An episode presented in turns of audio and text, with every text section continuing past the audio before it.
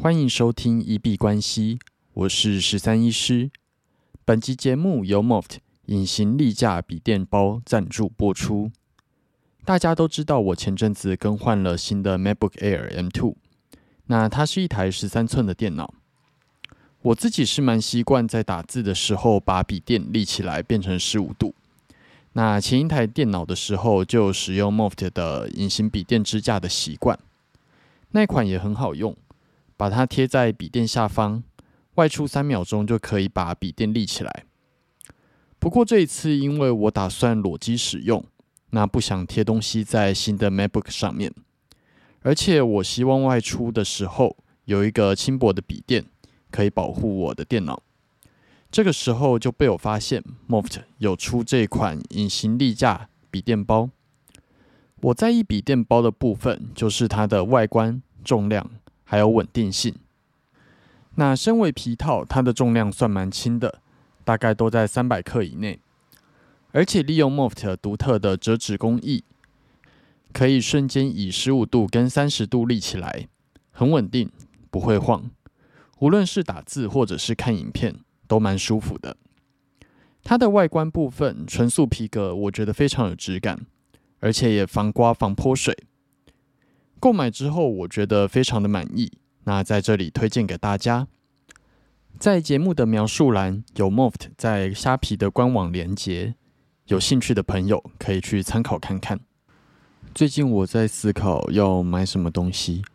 那因为十一月中的时候有抽到政府给的享购券，就是那个台北市的熊好券二点零的部分，那一共多了五百块，可以呃。购买的零用钱，然后在十二月四号之前购买的话，它还会有再加码三百块的一个福利。那所以自己就在思考说，这样子八百块的金额到底要怎么用？依照我一个断舍离的概念来思考的话，我可能就是要么就是直接去吃一顿好的，那或者是会去买自己本来就要买的东西，那就是节省。本来要购买的成本不太喜欢，因为有就是钱掉下来，那就去买了自己根本用不到的东西。那在家里面也占位置，然后好像也浪费掉了这个金额。那过去无论是消费券或者是这次的熊好券，对我来说使用上大概都是这样子了。对，只是消费券真的比较好处理，因为它在大部分店家都可以使用。那熊好券。你如果要享有三百块的加码回馈的话，它有限定到只剩下几家店家可以去做使用这样子。那今天基本上去把自己家里面附近这些店家逛了一圈，逛完之后好像也没有看到自己真正很喜欢的东西，那就再想想看吧，或者是就真的去找一顿美食把它吃完，开心就好。本来是想要买鞋子的，我自己蛮喜欢穿 K Swiss 的鞋子。然后因为在台北的天气其实非常容易下雨，那这一款的鞋子它有一个防水功能。那这集基本上叶配是前面的部分了，啊这个地方是没有叶配的，但是它的防水功能让我觉得还蛮好穿的。那我自己很喜欢的是它的一个配色，那去年还有买到。结果刚刚去看了店家，好像那个型号已经都完全下架了，就觉得有点难过。对，那可能就是没有办法用这次的熊好券去购买到，就是同样的型号，然后同样的尺码的这双 K Swiss 的防水鞋。那也有一些人有在推荐 Palladium 的防水靴，听说在台北的下雨天也是非常好用。那还没有做过资料，我再去研究看看。那如果你手上抽到熊好券，有抢购券可以使用的话，那你会去购买哪一些东西，或者是打算怎么使用，都欢迎在留言区或者是寄 email 来跟我分享一下。那今天币圈比较大的事情，想必就是九点半的非农就业人口报告，还有失业率的这个新闻。最大当然就是这件事。那在今天公布了十一月非农就业报告，就业的人口成长比预期的更好，增加了二十六万三千名的非农业就业人口，比之前预估的增加二十万人口还要再更高。而且美国的薪资也成长了，那显示说这些数据都没有被利率的攀升跟经济衰退的疑虑给影响。那这有可能导致老包他在前几天提到的这个月会放慢升息的脚步这件事情发生的几率变低。这表示联准会希望造成的经济衰退，事实上并没有出现。那在今天这个新闻出现之后，基本上股市跟币圈都有稍微的往下跌，但是跌的幅度其实也没有到真的很夸张，好像慢慢已经开始有这几次的消息，对于股市币圈的一个震荡影响有越来越小的感觉。那我们来看一下市场是怎么反应的，美股 S M P 五百。在今天录音当下，收在四千零七十一点，最高点来到了四千零八十，那最低点在四千零二十六。今天涨跌幅是负零点一二 percent。那前一天收在了四千零七十六点，但是今天直接跳空往下开，开在大约四千零三十这个位置。不过，在今天受到消息面影响之后，虽然开的比较低，之后持续的往上涨。今天基本上全部都出现红棒，那在之后就是慢慢的把这个跳空的缺口给收复回来。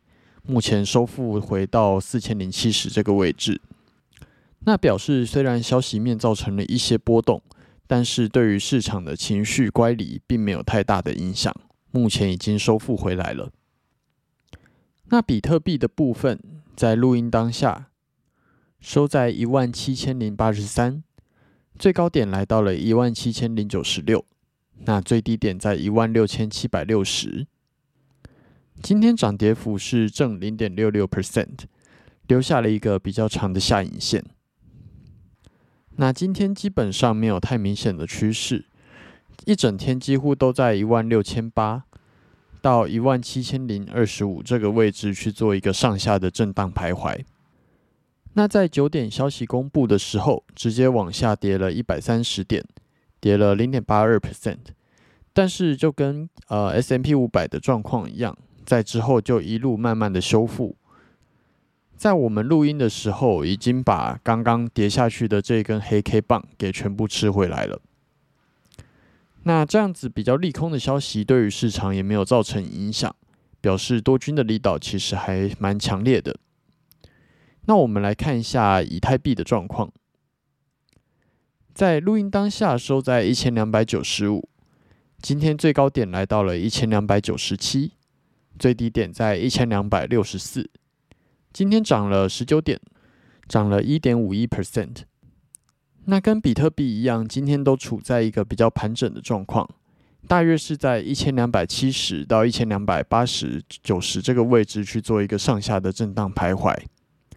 在下午三点之后一路往上冲，冲到了接近一千两百九的位置之后呢，在晚上九点受到消息面的影响，直接下杀，最低杀到了一千两百六十六这个位置。